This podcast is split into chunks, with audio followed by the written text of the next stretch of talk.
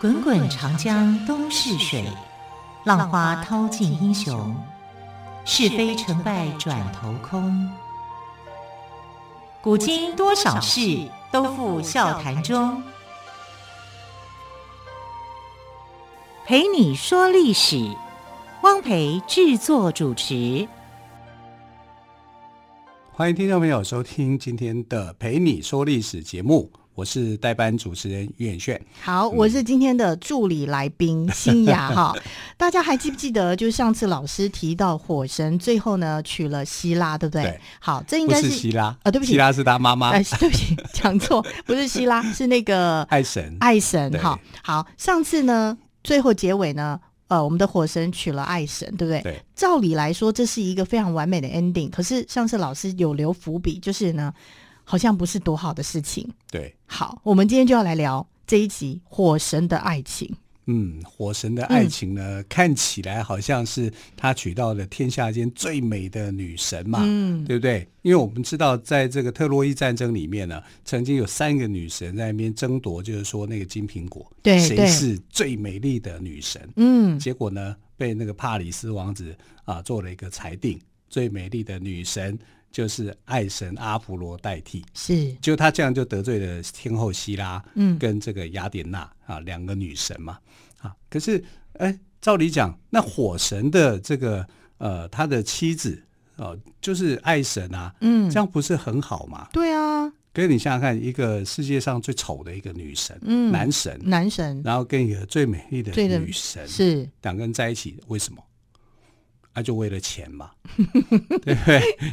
所 以是为了从钱嘛， 古至今永远都是这样的感觉，都是这样的故事不断地在轮对啊，回。因为有真爱吗？嗯没有吧？嗯啊，大概就是因为他的才华，因为嗯这个火神太厉害啊，什么都会做嗯哼，啊，就是从大到小，从大件的军火到小件的珍珠、珠宝、金饰，他嗯都会啊，所以他帮这个呃爱神呢，因为结婚的时候就帮他做了一条腰带，啊哈，所以爱神的那个腰带非常的飘逸迷人。嗯啊，这个完全跟这个军火库的概念是不一样的。他竟然有办法做出这么漂亮的东西，是而且还自带魅力。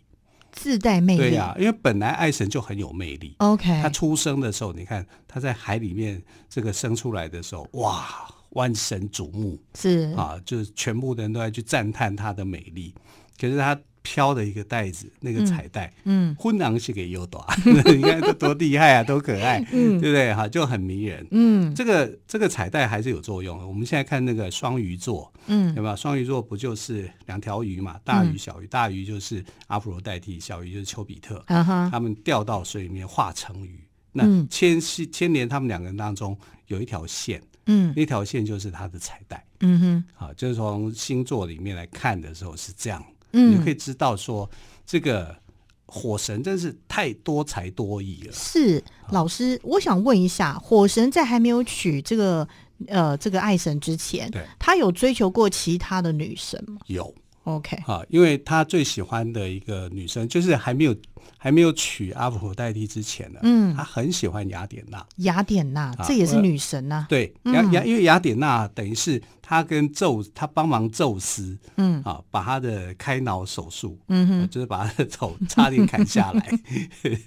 就是帮他开脑嗯啊，开脑以后雅典娜就生出来了嘛。 ，OK，啊，因为雅典娜的妈妈哦，嗯其实是宙斯的第一个这个女性啊，哦啊，第一叫做任妻莫妻提子斯嘛，可对以这样讲嘛，第第一任妻而子且，她是智慧女神，啊哦，但是她是泰坦神族的女神。 OK，啊那泰坦神族的女神为什么会帮她生这个孩子？嗯嗯因为那时候的预言就是说，嗯你会生出一个强大的孩子来取代你，嗯，哦，所以她都在想难说，怪那我强大的孩子到底是哪一个？嗯嗯嗯啊，那那因为莫提斯跟她很好，嗯啊，莫提斯就是曾经用计让他的这个父亲叫克洛罗斯啊，把嗯啊吃进去的孩子吐出来。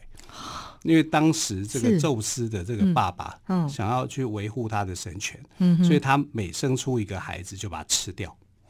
啊，但吃掉他是这嗯无所谓的啊，为什么？因为希腊神话里面呢，嗯神是不会死的。 OK，啊，神是永生不会死，嗯哦就算吃进肚子里面，也是在肚子里面保护而已，所以它不会有哦哦问题。好好，啊，但是哦，莫提斯就做了一个啊嗯呃吹让你可以呕吐出来的这种药，哦给、 ，OK，给这个克洛罗斯吃。是那克洛罗斯吃了以后呢，就把小孩全部吐出来哦哈，啊。那那个时候，这个宙斯就等于是把他的兄弟姐妹都嗯救出来，因为本来宙斯是最小的，OK，啊，他是瑞，他跟克洛罗斯跟瑞亚的最小的孩子，嗯哼，但、没想到说这个有点概念像重生一样。嗯哼，那重生以后的这些哥哥姐姐们，嗯就尊他为你是大哥，嗯所以宙斯就变成大哥了哼 哼，是，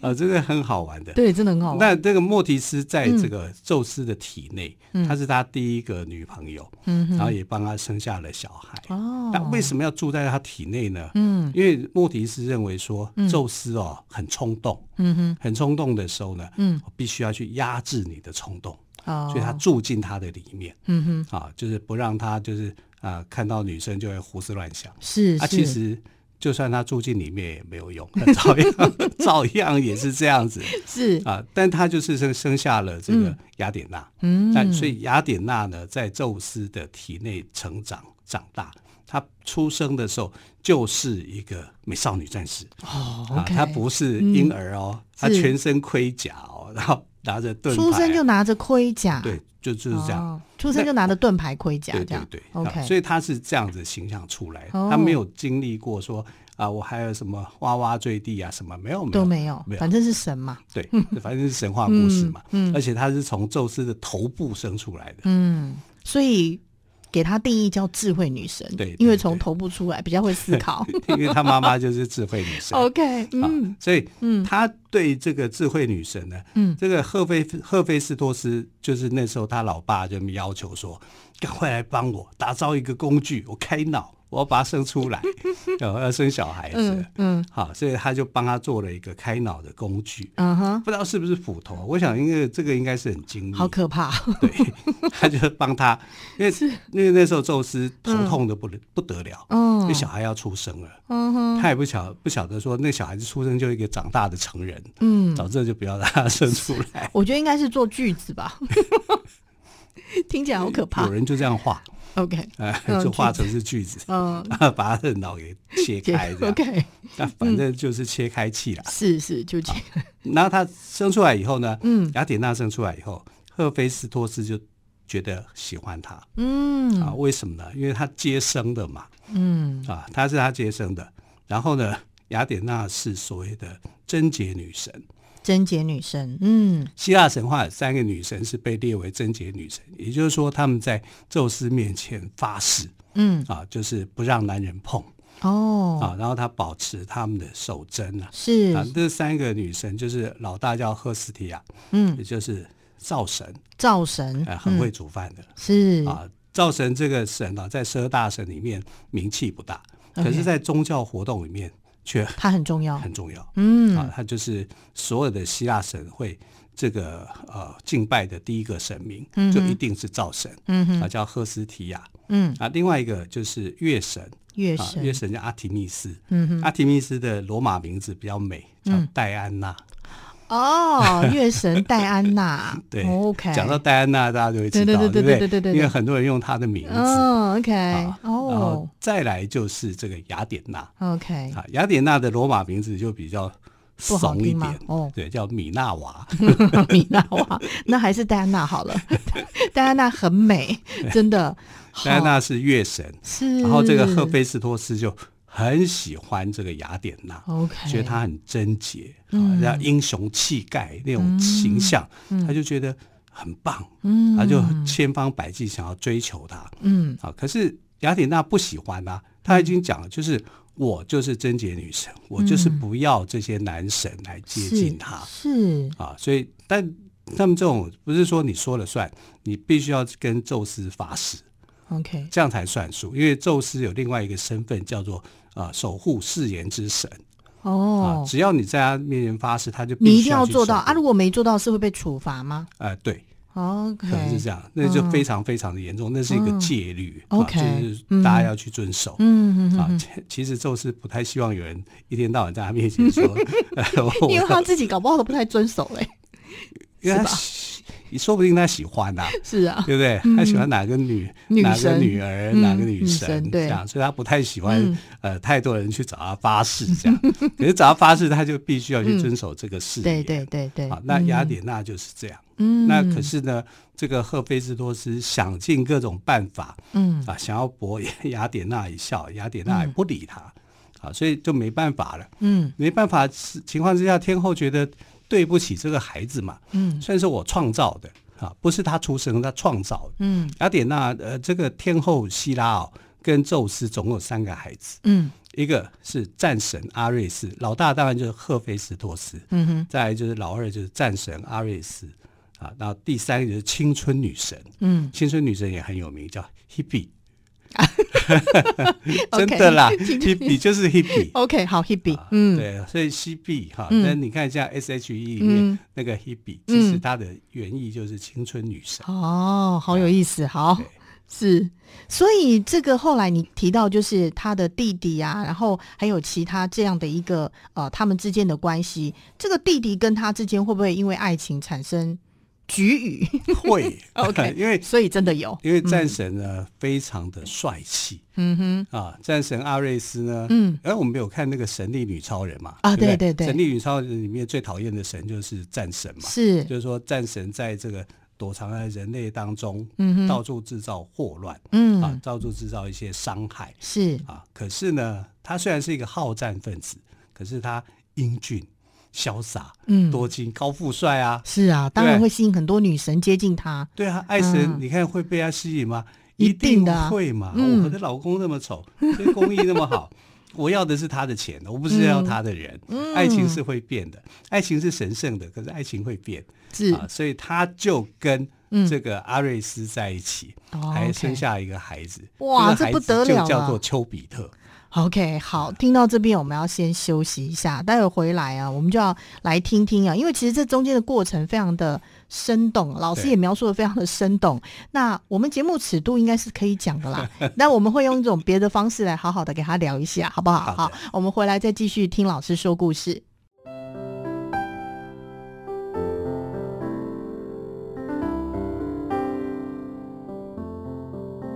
听见台北的声音，拥有颗热情的心，有爱与梦想的电台，台北广播 FM 九三点一。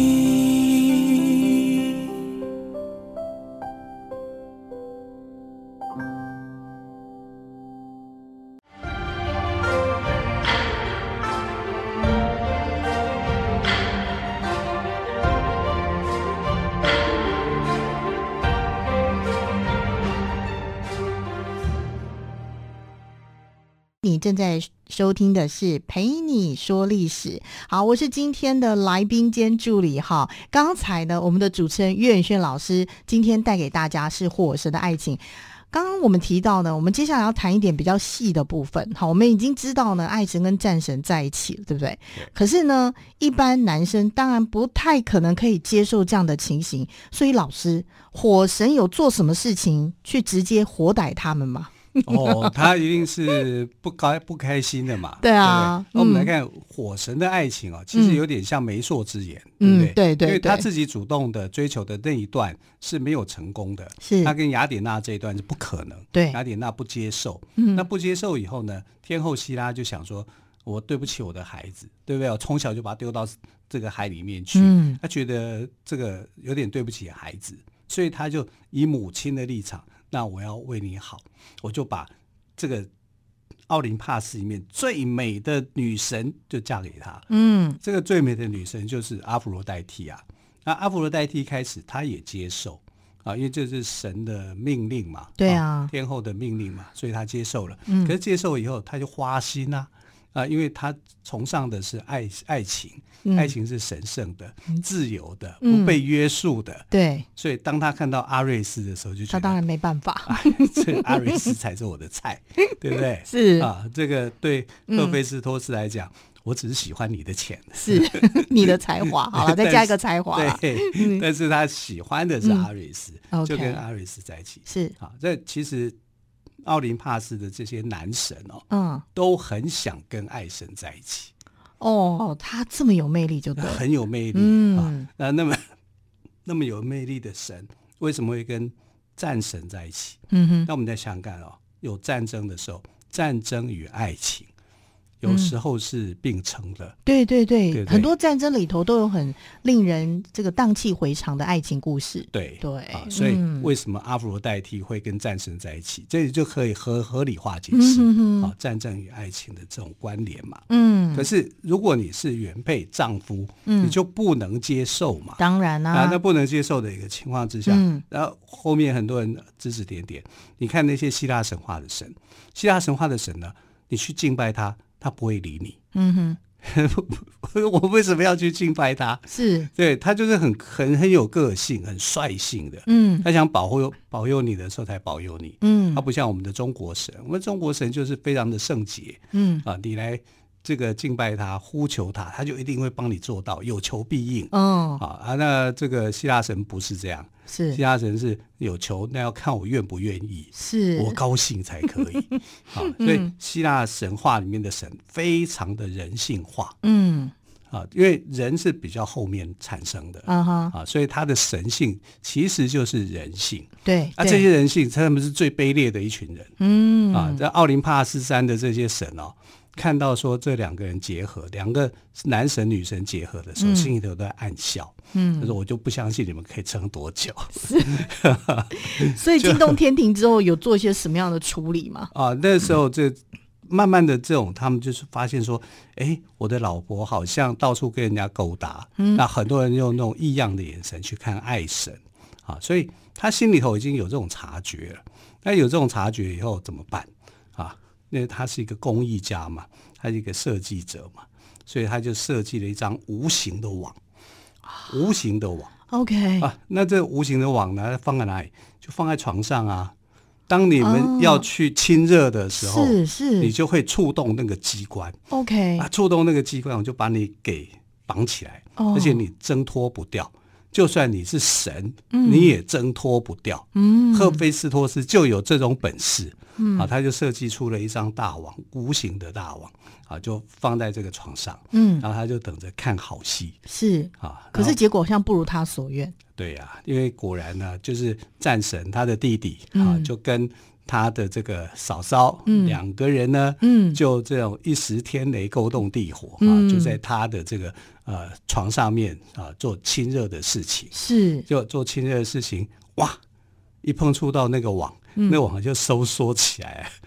逃都逃不掉，是，两个赤裸裸的男神女神啊就被活捉了。嗯，那活捉了以后呢，他就开始广发英雄帖哈、就是跟叫大家来看呃嘛。叫大家来看， OK，真的叫大家来看 OK 啊，就是要羞辱他嗯 啊，意思就是说你们背叛婚姻嘛。嗯，结果众神来看就觉得哇，好漂亮的一对人啊， 一堆鄙一人，对璧人啊， 男的男的帅，女的美女的美，嗯啊，而且这种神之间的这种问题，干嘛搞成这样子？嗯自己家的事情还还做成这样，就火神就变得很没面子， ，OK，因为他想要去羞辱他的结果啊，没羞想辱他到的弟弟，嗯羞辱他的这个妻子，嗯就没想到自己反而被羞辱 OK，啊！因为我跟你讲，那些男神一定有很多人想说，哎呀，我好喜欢爱神啊，嗯，啊，很很想变成战神那样子，是，嗯对，就是就是那种想法，所以整个对火神来讲，他怨恨呢、啊，他嗯，就很生气。是，啊，可是你看，我我你必须要去找这个上上头的人来做主，嗯，一定是找希拉，因为希拉是婚姻之神，所以妈妈怎么处理这件很难解的问题？很难解。嗯因为你知道，爱神的辈分比希拉还高，哦，爱神算是这个希拉的姑姑姑，哦 OK，但是她不是女儿哦。很多的 OK 神话故事说，爱神是这个呃宙斯跟天后的这个女儿，女儿其实不不是是姑姑她哦，是姑姑。哦，那辈分更大啦。对啊，哈 OK，是嗯所以嗯它其实是嗯不受拘束的，呃嗯它而且而且它是原始里面还没有神明出现以后就有爱的存在了、啊，嗯，所以呢，它根本管不了，是，那根本管不了的时候怎么办？嗯那没办法啦，你这段婚姻就没有了嗯，啊。所以呢，因为闹出这个家丑，闹出这个纠纷，所以呢，他又被绑的，绑着以后你还是得放啊，嗯放开他以后就啊，好吧，那你们就离婚吧。 ，OK，所以他跟他有这个火神有两任的妻子，嗯，第一任的妻子是爱神阿芙罗代替是啊，后来就跟阿芙罗代替离婚。离婚，阿佛代替一定愿意的、啊， 对不对，因为因为我崇尚的是是爱情神圣、爱情自由，所以他就不跟火神在一起了。嗯那不跟火神在一起以后呢，为难的是天后希拉。嗯哼，天后希拉在想，我这傻儿子，嗯哼我该怎么样去弥补他？嗯所以呢，他就从这个，因为希腊神很多啊，都很美啊，嗯他就从这个美美惠三女神当中的一个啊，叫阿格莱亚。嗯，阿格莱亚是是一个非常贤惠的女神，是啊，她就把她再嫁给这个火神，火神哦嗯变成火神的第二任的妻子、哦，啊。那这个美惠女神呢，其实也有来头啊。为什么？因为当初这个火神啊被丢到海里面的时候，有两个女神在抚养，一个是特蒂斯嗯嗯嗯，啊，另外一个海洋女神，她就是美惠女神的妈妈哦啊。所以他们有这种关联， ，OK，啊所有以姻缘的，哦对对对 OK 所以火神后来也接受了， ，OK，哎，没办法，是是最美是，的变成这样的，对，只要找次美的。是美的也 OK，对不对？对，次美对她也很好。阿格莱亚对是非常娴熟、呃贤惠贤惠的人女。对生哦，好有意思。老师，我听说在《火神的爱情》有个插曲，这也就是为什么后来我们看到太阳升起之前会听到鸡在叫， 真的是这样吗？老师，这个这个这个太有意思了，插曲来讲一下。对，嗯因为这个战神呢，嗯每次要跟阿佛罗代蒂偷情的时候，嗯那都是半夜去的嗯啊，就半夜没人发现嘛哼。嗯哼那一定也是这个火神不在的时候，他嗯可能去工作了嗯哼啊，他可能到某一个火山，嗯 火山就等于是他的矿场一样嗯啊，他就去那边工作。嗯哼啊，工作的时候你就必须要去等到太阳升起的时候，你要离开。嗯为什么呢？因为太阳神，太阳神不是阿波罗，我们的、我们的直觉想、就是，嗯对，都以为是阿波罗。对。那其实当时的太阳神不是阿波罗，嗯阿波罗叫光明之神。哦，呃，真正的太阳神是泰坦神族的另外一个人、嗯哼嗯啊。哼，那泰坦神族的这个人呢、这个太阳神哦，很八卦。 早起来，他都会看到世上的所有的事情。嗯他哼是很八卦的，嗯所以呢，等到这个战神，他就会跟他的所谓的士兵那边讲说，太阳神一出现的时候，嗯你就要通知我，OK，啊，我就要赶快离开。是是，结果那天呢，就是呃，战神这个阿瑞斯的那个呃负责去守夜的那个人睡着了，因为嗯，太累了。你们去那边做那个事情，我那 对我我睡要我的休觉，息我要休息，嗯所以他就睡着了。嗯那睡着了以后呢，太阳神就发现了这个秘密呃了他们的他们的秘密，嗯就就跑去跟火神讲， ，OK，那火神才知道这件事情，是所以才有后来的、呃刚才讲那些张网故事，对对对，哦去抓他、嗯哼这样子，所以后来战神就很生气啊，啊就觉得啊你给我睡觉，大半夜给我睡觉，竟然没嗯有、没有叫我起床哈、竟然被太阳神给发现，嗯，所以就哦那我就要罚你，嗯，变成一只公 鸡，每天叫太阳起床。 所以其实是这个来由，原来就是因为他没有尽忠好他自己的职守，对所以现在我们看到太阳升起的时候，我们就会先听到公鸡 叫，其实是为了要提醒他这个背后的大老板要注意这件事情。对对对，哦，好有意思哦！所以其实，呃，这样听起来呢，火神最后还是算有一个不错的 ending 啦，哈。最起码他娶了美惠女神，相信呢，能够他们的婚姻能够长长久久，所对以不他对？有两任妻子 啦，第一任就是阿芙罗代替，对啊第二很有任是意阿思格莱亚。 OK，好，对今天这个故事呢，真的也非常有意思哦，谢谢老师的分享哦，谢谢谢你。